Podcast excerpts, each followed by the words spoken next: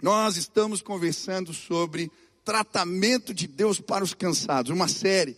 Você está acompanhando aí Isaías 40. Quem está cansado? Chega no final do ano, eu estou arrebentado. A palavra de Deus nos ajuda a corrermos e não cansarmos. E a gente tem estudado como isso acontece. E a Bíblia fala dos recursos espirituais que Deus nos dá para podermos vencer, tratar a alma cansada. E nós falamos aqui sobre a voz que fala ao coração, sobre a voz de comando de Deus, sobre a voz que exalta a grandeza de Deus, e hoje nós vamos conversar um pouco sobre a voz que denuncia a nossa idolatria. Se você tem Bíblia, Isaías 40, versículo 18, diz assim a palavra do Senhor: Com quem vocês querem comparar Deus? Com que imagem vocês o podem confrontar? Quanto à imagem, esta é moldada pelo artífice. Depois o ourives a reveste de ouro e forja correntes de prata para ela. O pobre que não pode fazer tal oferta, escolhe madeira que não apodrece e procura um artífice perito para fazer uma imagem esculpida que não oscile. Será que vocês não sabem? Será que não ouviram? Será que isso não lhes foi anunciado desde o princípio?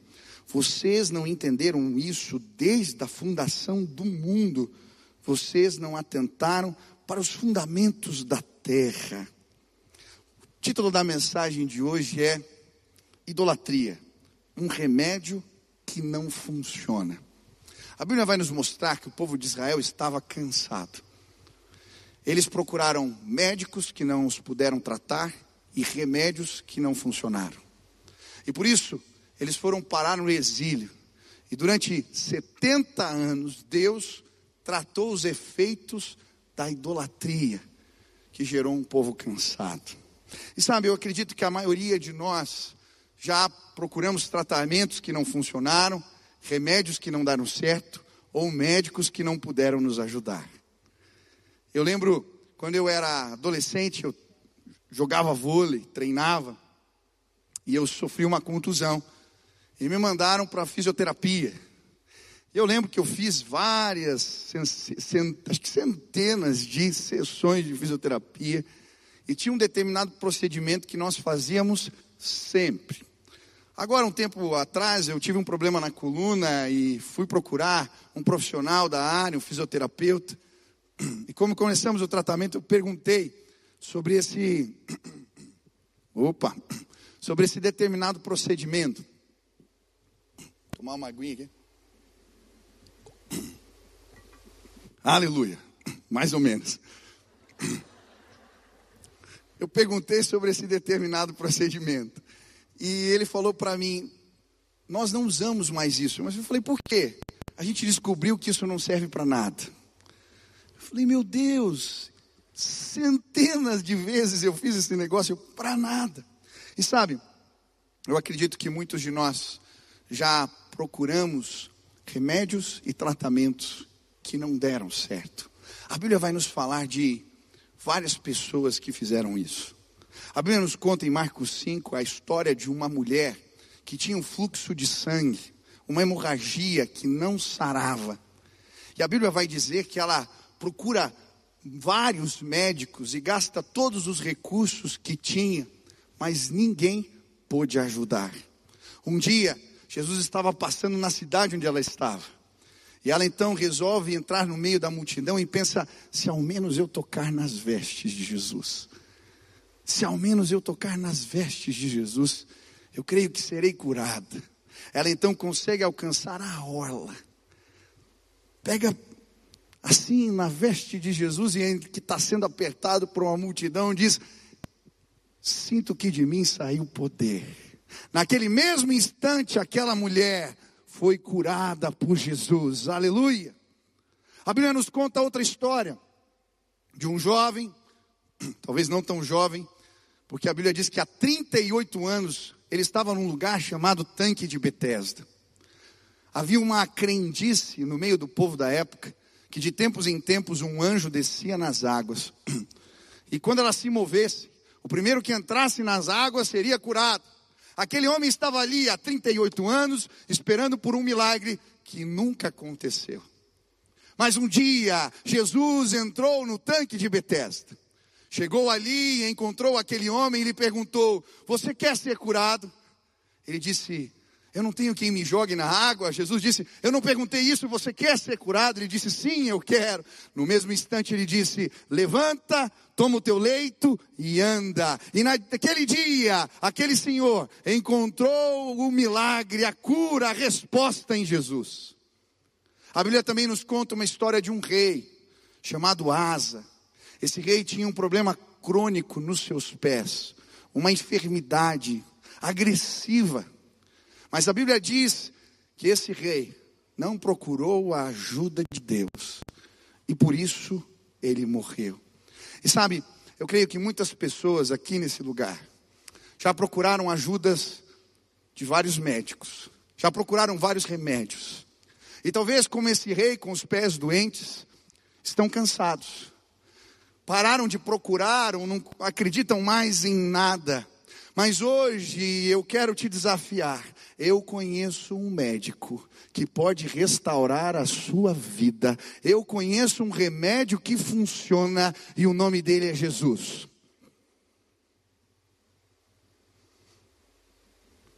A Bíblia vai nos dizer que o povo de Israel buscou uma ajuda que não funcionou. Eles estavam sendo pressionados pela Síria e eles foram procurar a ajuda do Egito. E em Isaías 28, a palavra de Deus vai dizer que por causa disso eles estavam agora dormindo em camas curtas e usando cobertores estreitos. Eu não sei você, eu sou grande, várias vezes que eu fui em acampamentos por aí, as camas não davam conta de mim. O pé ficava para fora, o cobertor era pequeno e eu sempre acordava no meio da noite. Talvez você esteja cansado porque você está procurando ajuda no lugar errado.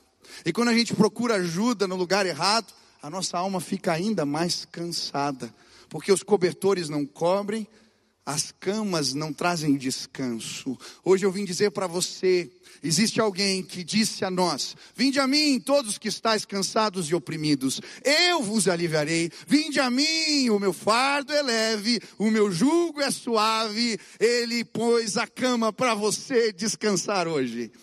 A sua alma cansada não precisa ser mais tratada por placebo. Você pode encontrar remédio em Jesus. Esses dias eu ouvi a história de um senhor ele tinha um problema na sua juventude. Ele usava drogas e usava álcool e ele não conseguia se livrar disso. E alguém disse para ele que se ele fizesse determinado trabalho espiritual, ele seria liberto dessa condição. Esse homem então foi e fez aquele trabalho que indicaram. Durante uma semana parecia que as coisas estavam indo bem, mas depois de uma semana ele começou a ouvir vozes que o atormentavam, vozes que lhe tiravam o sono. E aí ele começou a usar mais drogas e a beber mais, para ver se a, o problema, se aquelas vozes sumiam, mas elas não acabavam. Um dia esse senhor estava ouvindo a rádio e alguém lhe falava a respeito de Jesus. Ele ouviu aquela palavra foi procurar uma igreja e quando oraram por ele, ele recebeu a Jesus Cristo como seu suficiente Salvador. Naquele dia ele foi liberto do vício, liberto das drogas, liberto do álcool. Hoje ele e toda a sua casa servem a Jesus. Existe um remédio que dá certo e o nome dele é Jesus Cristo. Talvez você esteja cansado e sobrecarregado. Hoje eu vim te apresentar Jesus. Mas a pergunta que eu me faço é: por que nós muitas vezes procuramos médicos que não podem nos tratar ou remédios que não funcionam? Por que muitas vezes nós recorremos à idolatria? E a Bíblia vai nos apresentar três motivos para isso. Primeiro motivo, a cegueira espiritual. A Bíblia vai nos mostrar que existe uma ação espiritual vendando, cegando os nossos olhos, para que não possamos discernir entre o verdadeiro remédio e o falso remédio. E a Bíblia fala dessa cegueira que envolve a idolatria em Isaías 44. A Bíblia vai dizer a respeito dos que fazem ídolos e os adoram. O carpinteiro toma metade da madeira, ele a queima no fogo. Sobre ela, ele prepara a sua refeição. Assa carne e come a sua porção. Ele também se aquece e diz: Ah, estou aquecido, estou vendo fogo. Do restante, ele faz um Deus. Seu ídolo inclina-se diante dele e o adora. Ora, ele diz: Salva-me, tu és meu Deus. Eles nada sabem, nada entendem, seus olhos estão tapados, não conseguem ver e suas mentes estão fechadas, não conseguem entender. Ninguém para para pensar, ninguém tem o conhecimento ou entendimento para dizer metade dela usei como combustível. Até mesmo assei pão sobre suas brasas, assei carne e comi. Faria eu algo repugnante com o que sobrou? Iria eu ajoelhar-me diante de um pedaço de madeira? Ele se alimenta de cinzas. O coração iludido desvia. Ele é incapaz de salvar a si mesmo ou de dizer: Esta coisa na minha mão direita não é uma mentira. Que forte esse texto. Como alguém não é capaz de discernir algo assim? Por que que isso acontece? E a Bíblia vai nos mostrar em 1 Coríntios 10 que existe uma obra espiritual por detrás desta cegueira. Olha o que diz a palavra. 1 Coríntios 10, 14. Portanto, meus amados irmãos, fugi da idolatria. Versículo 19. Mas que digo? Que o ídolo é alguma coisa? Ou que o sacrificado ao ídolo é alguma coisa? Antes digo que as coisas que os gentios sacrificam, a sacrificam aos demônios e não a Deus. E não quero que sejais participantes com os demônios. Não podeis beber o cálice do Senhor e o cálice dos demônios, não podeis ser participantes da mesa do Senhor e da mesa dos demônios. O que a Bíblia está dizendo? Que por detrás da idolatria, dessa procura por falsos remédios e falsos médicos, existe uma obra demoníaca, espiritual. O diabo veio para matar, roubar e destruir.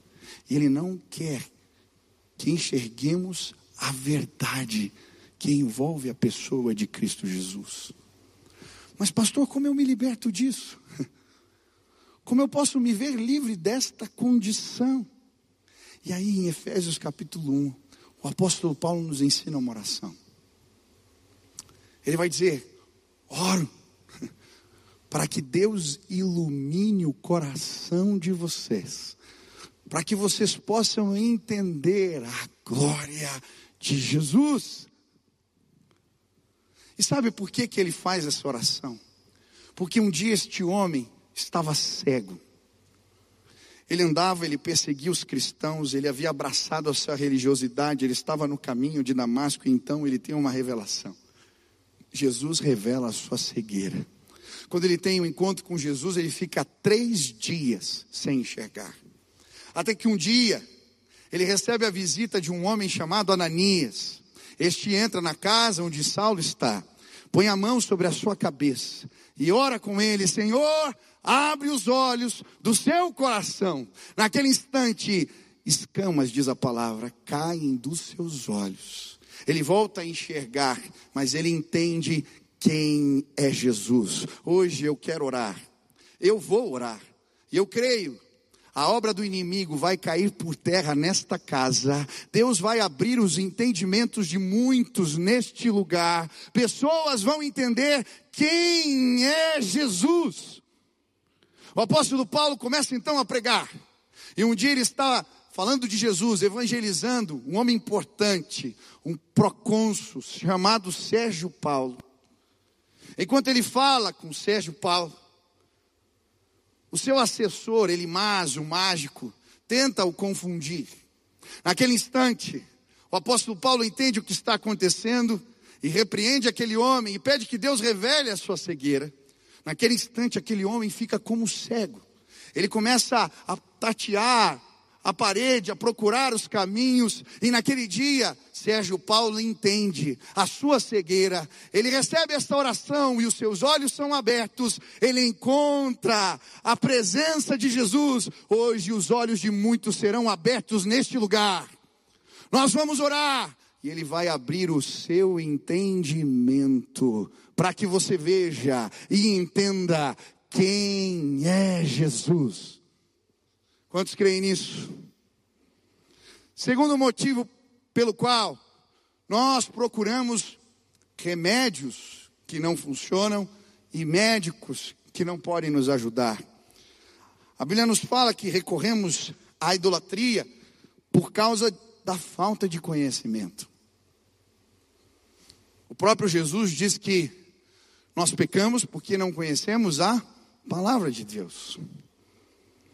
E sabe, muitas pessoas se dizem cristãs, tem até uma Bíblia aberta em cima da mesa e usam um crucifixo no peito, mas não sabem o que Jesus ensinou e não conhecem o que a palavra de Deus diz, e por isso são enganadas.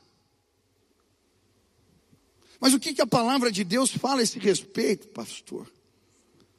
A Bíblia vai falar a respeito da idolatria em 1 Coríntios 8, e ela vai dizer que os ídolos não são nada. Olha o que diz a palavra. Portanto, em relação ao alimento sacrificado aos ídolos, sabemos que o ídolo não significa nada no mundo e que só existe um Deus. No final ele vai dizer, contudo, nem todos têm esse conhecimento. A Bíblia também fala sobre a idolatria no Salmo 115. E ela vai dizer que os ídolos não têm poder. Preste atenção nesse salmo. Por que perguntam as nações: onde está o Deus dele? O nosso Deus está nos céus e pode fazer tudo o que lhe agrada. Os ídolos deles de prata e ouro são feitos por mãos humanas. Têm boca, mas não podem falar. Olhos, mas não podem ver. Têm ouvidos, mas não podem ouvir. Nariz, mas não podem sentir cheiro. Têm mãos, mas nada podem apalpar. Pés, mas não podem andar. Nem emitem som algum com a garganta. Tornem-se como eles, aqueles que os fazem e todos os que neles confiam. Olha o que a Bíblia está dizendo. A Bíblia também fala a esse respeito dos dez mandamentos. É o primeiro mandamento em Êxodo 20. Os ídolos não devem receber culto. E Deus falou todas essas palavras. Eu sou o Senhor teu Deus, que te tirou do Egito, da terra da escravidão. Não terás outros deuses além de mim. Não farás para ti nem ídolo, nenhuma imagem de qualquer coisa no céu, na terra ou nas águas debaixo da terra. Não te prostrará diante deles, nem lhe prestarás culto, porque eu sou o Senhor teu Deus. Muitas pessoas procuram remédios que não funcionam e médicos que não podem lhes tratar, porque não conhecem a palavra de Deus. Meu sogro está aqui, eu estou vendo ele, Claudião, pastor, estava batizando hoje, de Buenos Aires, foi assistir um jogo na casa dele quando eu estava começando a me interessar pela Sil. Brasil e Portugal, o Brasil ganhou de goleada.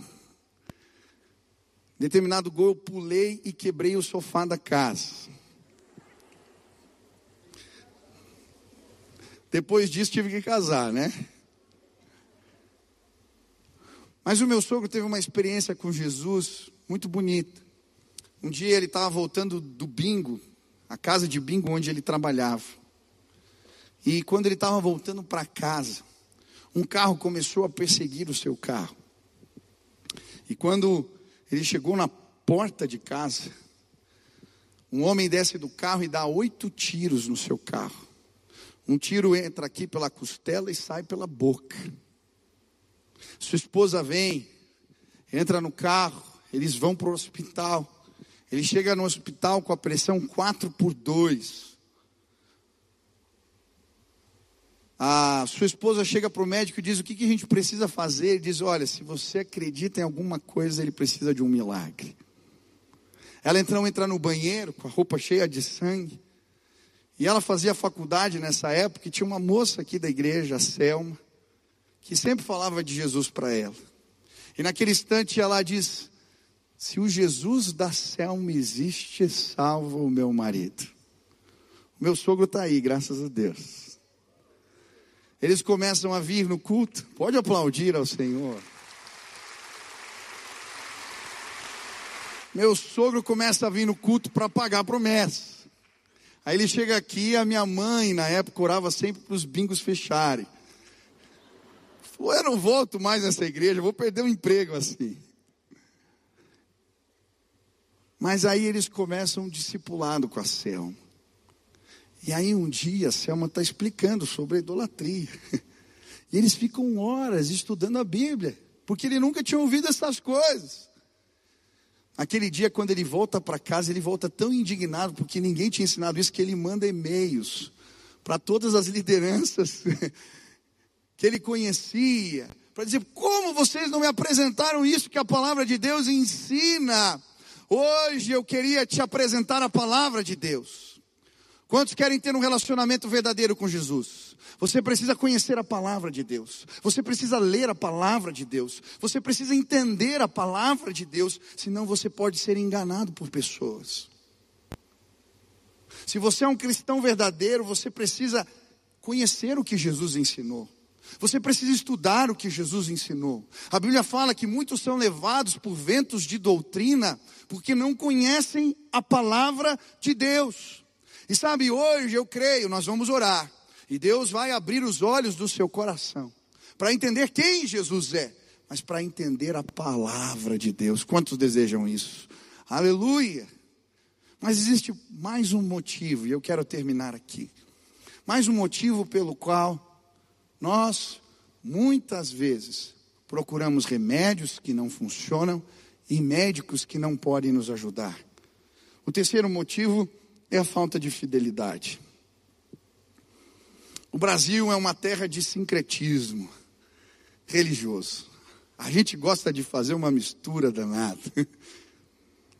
O pensamento é atrapalhar não vai. Então você vê cristão que vai receber passe. Você vê cristão que consulta horóscopo. Você vê cristão que lê as mãos. Você vê cristão que quando a coisa está ruim demais, vai na benzedeira. Você vê cristão que quando está desesperado, ou quando perde alguém, alguém fala, ó, oh, tem um jeito de fazer contato.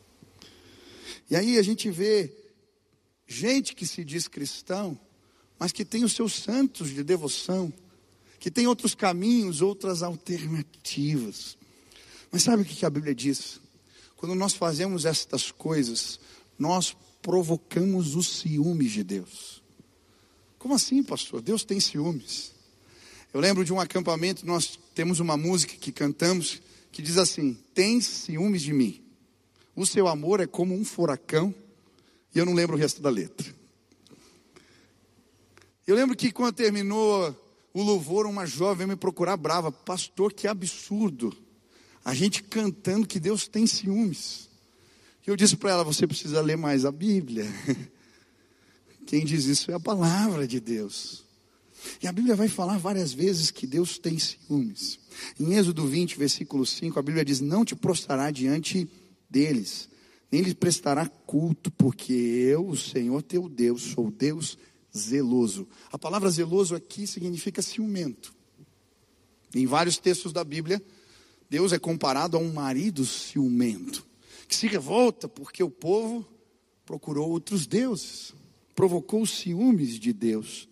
Êxodo 34 fala sobre isso, Deuteronômios 4, 5, 6, Romanos 11, são vários os textos da palavra. Eu gosto da história quando Moisés desce ao povo para ministrar. Eles tinham feito um bezerro de ouro e a Bíblia diz que ele moe o bezerro põe na água e manda eles beberem. Eu fiquei me perguntando por que disso. Se você ler o livro de Números, existia uma cerimônia no Antigo Testamento para o marido ciumento, sabia disso? Ele é o sacerdote, e se a mulher tivesse o traindo, mandava beber a água com o pó da terra, e se a barriga inchasse, era prova. Essa era a ideia. Moisés pega o bezerro de ouro, põe na água e manda eles beberem, sabe por quê?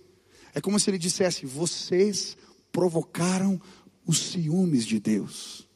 Mas, pastor, quando que nós provocamos os ciúmes de Deus? Através da idolatria. Salmo 78, 58 diz: Eles os irritaram com os altares idólatras, com os seus ídolos lhe provocaram ciúmes. A Bíblia também vai dizer que nós provocamos os ciúmes de Deus quando somos amigos do mundo. Tiago 4, versículo 4 a 8. Adúlteros, vocês não sabem que amizade com o mundo é inimizade com Deus? Quem quer ser amigo do mundo, faz-se inimigo de Deus. Ou vocês acham que é sem razão que a Escritura diz que o Espírito que Ele fez habitar em nós tem fortes ciúmes? Portanto, submetam-se a Deus, resistam ao diabo e ele fugirá de vocês. Aproximem-se dele e ele se aproximará de vocês. Nós provocamos os ciúmes de Deus quando somos amigos do mundo. Eu lembro quando eu estava assim, quase namorando a Sil, estava naquele processo. Ela tinha um amigo inconveniente. Esse amigo queria pagar sorvete para ela, queria dar carona. Você está falando que não, mas tinha assim. Tinha assim. Graças a Deus, quando eu comecei a namorar, o amigo inconveniente sumiu. Mas sabe, muitos de nós nos convertemos e o amigo inconveniente não desaparece. Esse amigo é um mundo. E quando a Bíblia fala de mundo, ela não está falando de um lugar, ela está falando de um sistema de valores comandado pelo inimigo. Muitos de nós dizemos que somos cristãos, que seguimos a Jesus, mas continuamos vivendo como vivíamos no passado. A gente não educa os filhos como a palavra de Deus ensina. A gente não namora como a palavra de Deus ensina. A gente não fala como a palavra de Deus ensina. A gente não faz negócios como a palavra de Deus ensina. Porque o amigo inconveniente chamado mundo ainda está lá. Quando a gente vive assim, a gente provoca os ciúmes de Deus. Mas a Bíblia nos aponta ainda mais um motivo. Provocamos os ciúmes de Deus quando não zelamos pela aliança que temos com Ele, quando não guardamos o sagrado. Quando Jesus vê os vendedores no templo, ele faz um chicote, ele põe todo mundo para correr. Mas os discípulos, logo na sequência, dizem: Esse é o Messias. Estava escrito sobre ele: O zelo pela casa do Senhor me consumirá. Cuidado com as coisas de Deus. Cuidado com o que é importante, é sagrado. Quantos são casados aqui? Você provavelmente carrega uma aliança no seu dedo. Ela representa algo, simboliza algo. Ai de você se aparecer em casa sem aliança. Você vai provocar os ciúmes da sua esposa. Também existem datas importantes. Ai de você se não lembrar do dia do casamento. Você vai provocar os ciúmes ou vai irritar a sua esposa. Ai de você se não proteger a cama, que a Bíblia diz que deve ser sem mácula, um lugar sagrado. Da mesma maneira, na nossa relação com Deus, precisamos proteger a aliança que temos com Ele. Por isso, temos que vir à igreja, guardar o dia do Senhor. Por isso temos que estudar a palavra, orar todos os dias, fazer devocional, estar em comunhão com a igreja, crescer com os irmãos. Quando fazemos isso, protegemos a aliança que temos com o Senhor. Agora, quando não fazemos, provocamos os ciúmes de Deus. Sabe, eu creio que existem pessoas cansadas nesse lugar. Cansadas teu casamento não dá certo, as coisas não vão para frente, os problemas não param, você não consegue se libertar de alguns maus hábitos, e talvez você veio a essa casa com os pés doentes, já não acredita que existe alguma resposta, porque você já foi aos tanques, você já foi aos médicos, você já fez o que te falaram, mas remédio algum funcionou para você. Hoje eu quero te apresentar aquele que consertou minha vida. Essa era a minha condição. Existiam questionamentos sem respostas, pensamentos psíquicos na minha mente. Eu acordava de manhã e ia dormir com eles na cabeça. E eu não encontrava respostas para algumas perguntas.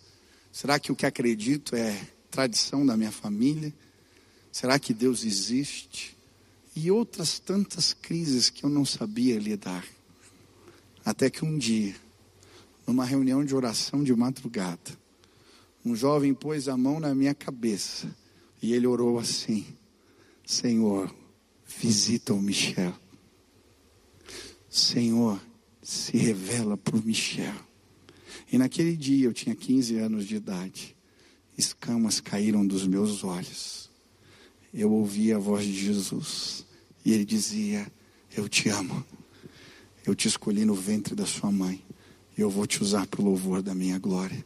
Aquela voz ia ficando mais forte, mais forte, mais forte. E eu caí de joelhos. E naquele dia eu entendi: Jesus não era uma religião.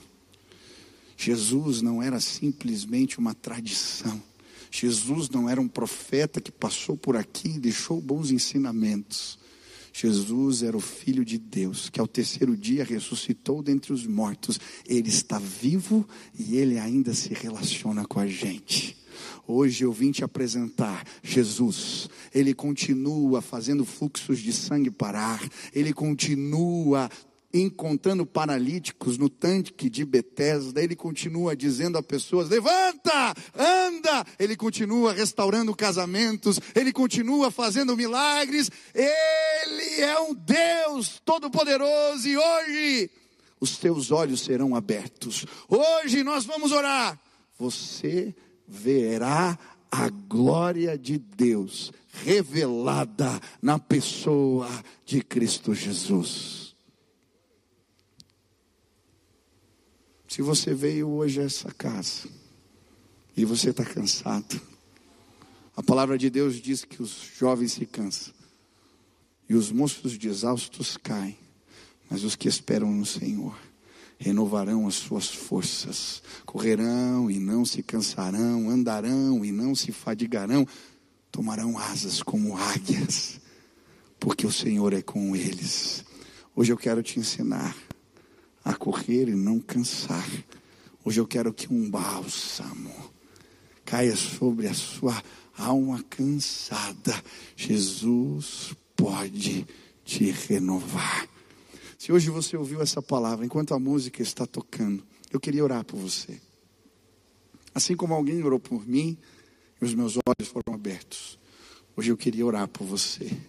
E a oração que eu vou fazer é muito simples.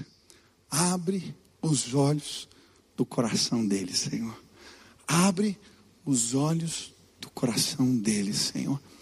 Se você quer receber essa oração hoje, aonde você está, levante sua mão bem alto bem alto, bem alto, bem alto. Glória a Deus, aleluia. Muitas mãos, muitas mãos.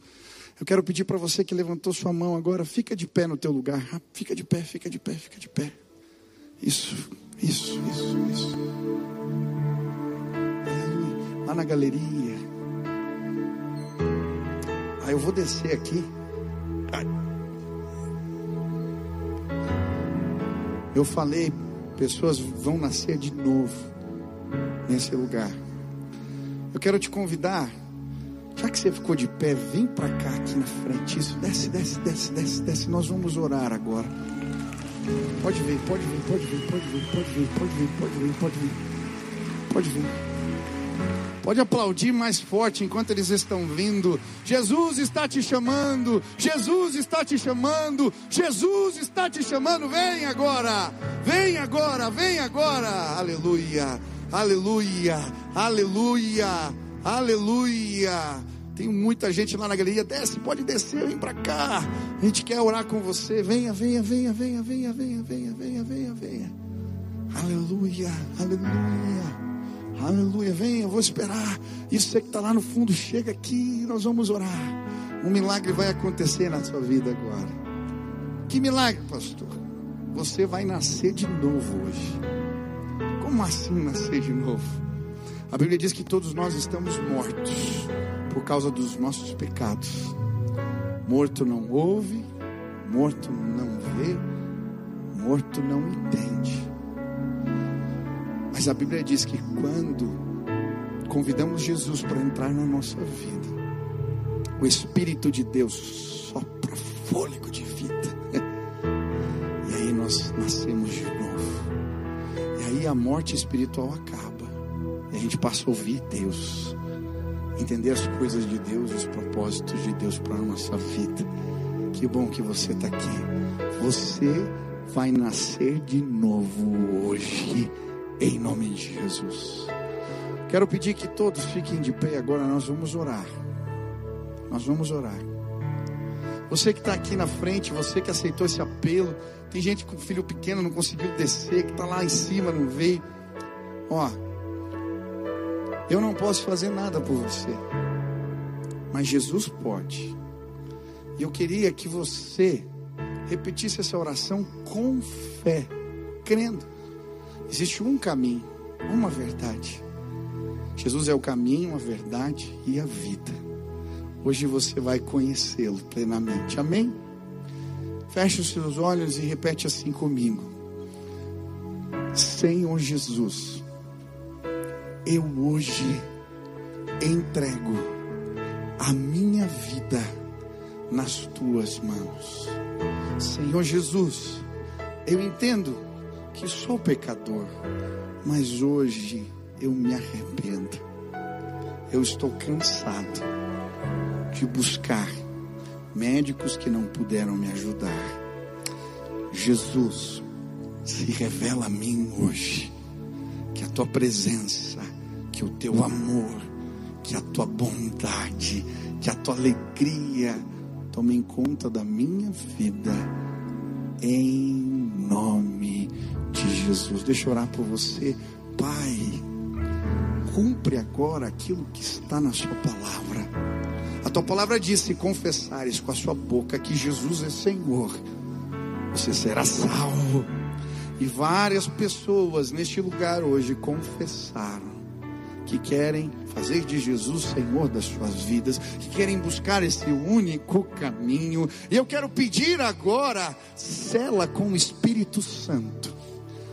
Cela com teu espírito esta aliança, que agora eles recebam a presença de Deus nas suas vidas e que eles não sejam mais os mesmos, que a tua glória, que o teu poder caia neste lugar sobre a vida dos teus filhos. Pai, existem pessoas que chegaram cativas aqui. Procuraram remédios em lugares que trouxeram ainda mais prisão. Mas agora, na autoridade do nome de Jesus, eu quero repreender o inimigo. Que as escamas caiam dos olhos. Abre os olhos do coração deles, que eles possam te entender, te ouvir e conhecer as coisas de Deus. Liberta pessoas agora de vícios, de pecados, de maus hábitos. Liberta pessoas agora. Que o cansado seja revigorado pelo poder do Espírito de Deus. E possamos andar e não cansar, correr e não se fadigar, porque o Senhor é Deus que nos eleva, que nos põe em altos lugares. Deus, estende as tuas mãos de bênção sobre este lugar agora que a tua bênção, que o teu favor repousem sobre os teus filhos, sobre a sua casa, sobre os seus, que eles não sejam mais os mesmos, em nome de Jesus. Amém, aleluia.